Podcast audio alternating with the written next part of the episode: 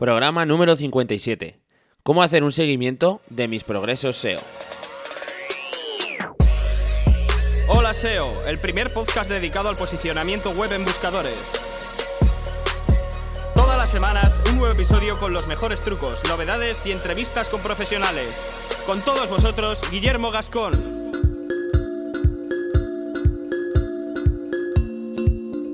Muy buenas a todos, ¿qué tal? ¿Cómo estamos? Otra semana más aquí para hablar de SEO, de posicionamiento web y de todo lo que rodea al marketing online. De primero os digo que tengo la voz un pelín tomada, o sea que um, a lo mejor se me va cortando un poquillo el hilo de la voz a lo largo del programa. No os preocupéis, estoy bien, ¿vale? Em, por otro lado, os traigo un programa hoy muy concentradito, ¿vale? Es bastante práctico, ya habéis escuchado la cabecera, vamos a hablar de cómo hacer un seguimiento de forma correcta de nuestros progresos a nivel de posicionamiento.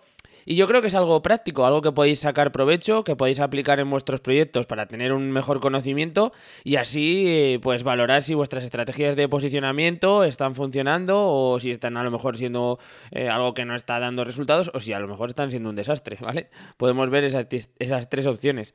Antes de empezar, como siempre, con el contenido, os recuerdo a todos que estoy empezando un proyecto e-commerce. Bueno, hace ya varios días que estoy empezando, estoy ya a pleno rendimiento y lo estamos trabajando desde cero. Para todos aquellos que os interese esta temática, la temática e-commerce, tienda online, posicionamiento de tiendas online, pues estoy grabando una serie de, de vídeos con todos los pasos que voy dando, tanto a nivel de negocio como a nivel de marketing online. O sea que yo creo que puede ser interesante para todas aquellas personas que a lo mejor tienen una tienda o quieren tener una tienda eh, a corto plazo. Nos van saliendo un montón de problemas, estamos dando un montón de, soluciones, eh, vosotros nos estáis dando truquillos, consejos y los estamos aplicando, o sea que entre todos estamos haciendo que este proyecto tire para adelante. Bueno, si queréis tener acceso a estos vídeos, tenéis que suscribiros a una lista de correo exclusiva que he habilitado específicamente para esto, ¿vale?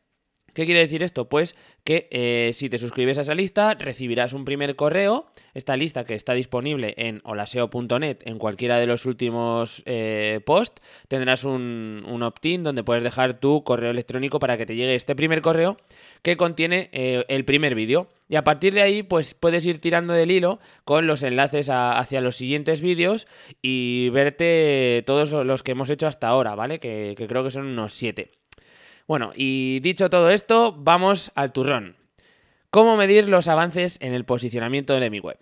Como ya os comenté en programas anteriores, el posicionamiento en primera página de Google no es un logro que se consiga de una forma rápida, sencilla y con cuatro trucos, cuatro piedras y cuatro palos.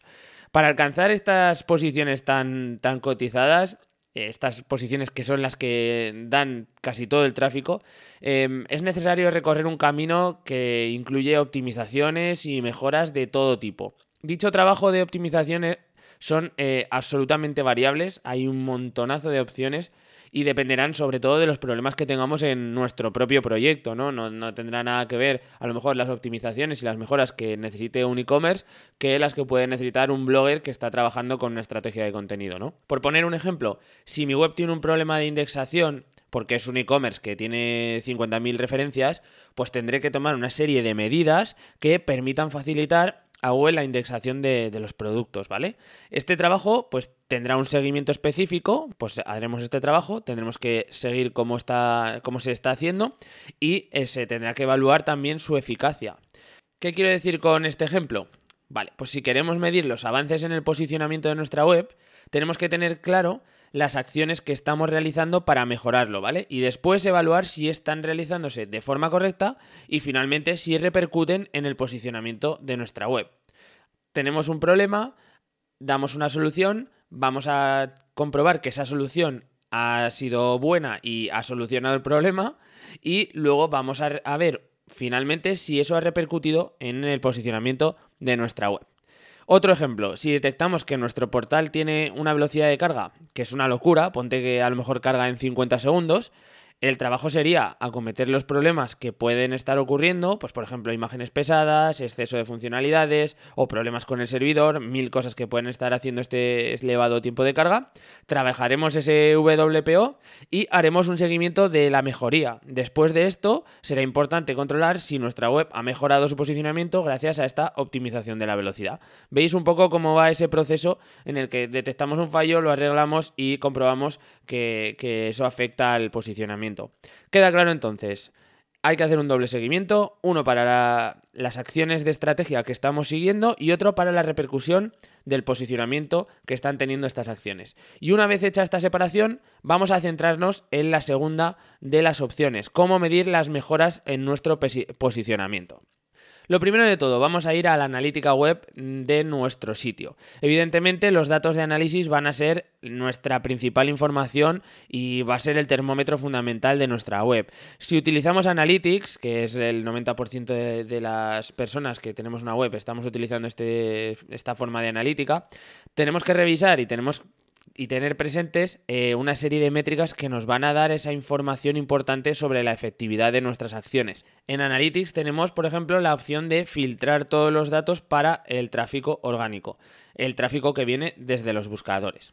Ojo, es importante que podamos compararlo con el resto de canales. De esta forma podremos poner en valor la repercusión y la calidad del tráfico orgánico, confirmando que nuestra estrategia SEO es correcta y que estamos trabajando el canal más conveniente. Por ejemplo, si trabajo en una tienda online que vende un producto muy innovador con una demanda prácticamente nula, quizá analizando los datos de tráfico observaremos que no tenemos un aporte de visitantes desde Google, un aporte de tráfico orgánico y quizá no merezca la pena una estrategia fuerte en SEO y a lo mejor sí merece la pena el trabajar la promoción de la marca y de este tipo de productos mediante eh, por otros canales y con otras estrategias. Esto es un ejemplo un poco así al vuelo, pero la verdad que yo creo que se entiende fácilmente. Eh, gracias a, poder comparar este tráfico orgánico con el resto del tráfico que nos viene por otros canales, podremos ver si estamos tomando unas decisiones correctas o si no lo estamos haciendo. Otro, otro, tema importante que podemos medir mediante la analítica, pues son los objetivos. Si estamos eh, estableciendo objetivos, podremos ver cómo se comporta el tráfico que traemos desde Google para dichos objetivos si contactan, si navegan más de X minutos, eh, si compran, todo esto eh, lo podemos comparar otra vez con el resto de los canales y nos puede dar una idea de la calidad de los visitantes por cada canal, ¿no?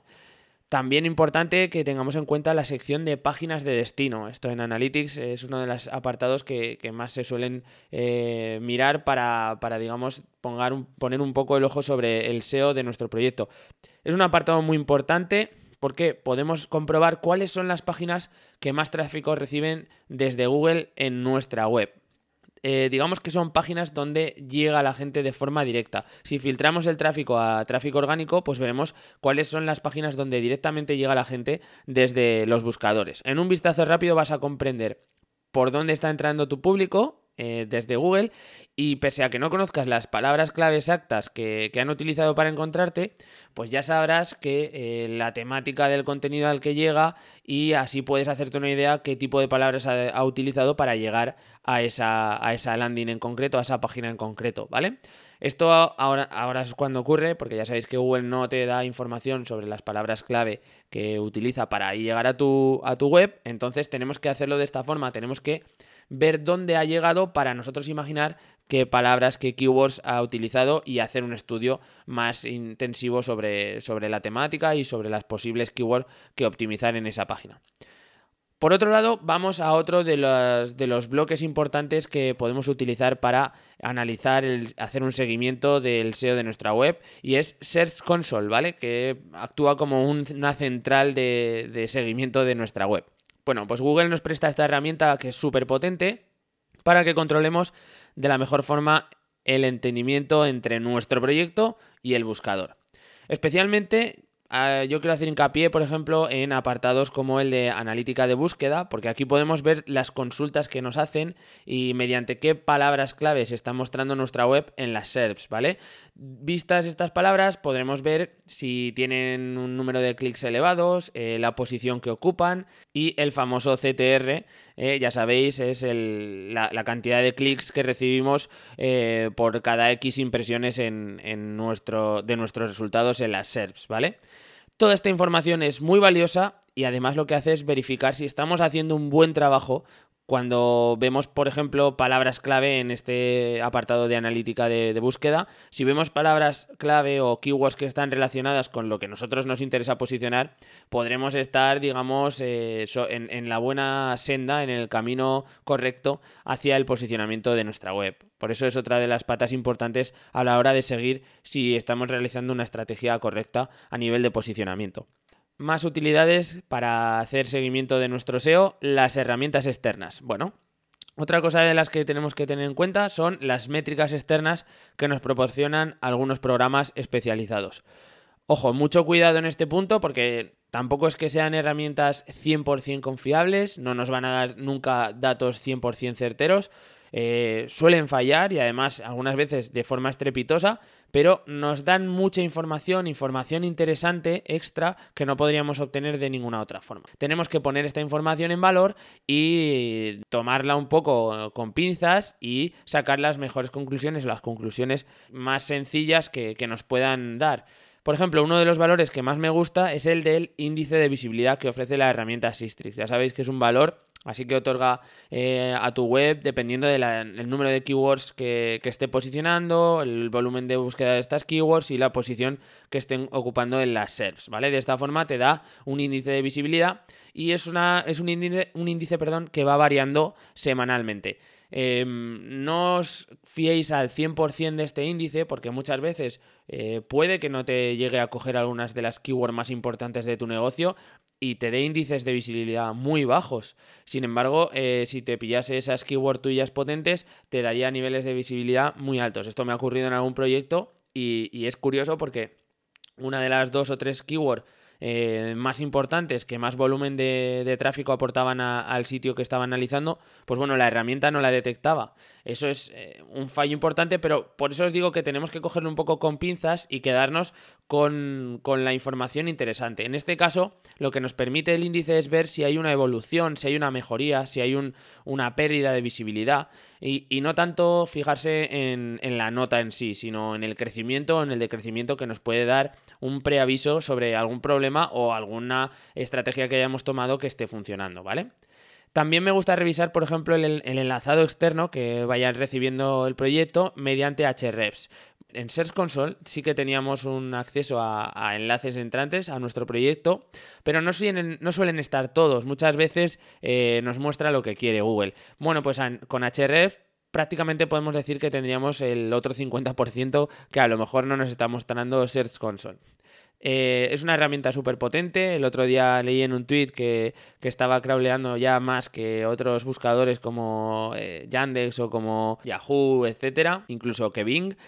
O sea que para que os fijéis de, la potencia que tiene esta herramienta a nivel de rastreo y de mostrar los enlaces actualizados una herramienta bastante fiable. Tampoco quiero que os obsesionéis con las notas, porque ya sabéis que estas herramientas tienden a dar notas, ¿vale? Eh, a nivel de, pues un, imaginaros, te dan un 10 en tal métrica, te dan un, 5 en esto, una nota de 0,027 en visibilidad, no os obsesionéis con esto, por lo que os he comentado antes. En primer lugar, porque no siempre están eh, con toda la información disponible y puede llevaros a equívoco y puede haceros pensar que un proyecto que está realmente bien, mm, podáis pensar, oye, pues esto no está bien. Entonces, eh, tener un poquito de cuidado a la hora de manejar estos datos como datos súper de una confianza 100%. Son datos, son importantes, ¿de acuerdo? Pero tenemos que, eh, pues eso, darles el, peso que merecen. Y por último, tenemos el tracking de palabras clave. Siempre hay que tener algunas palabras clave importantes monitorizadas.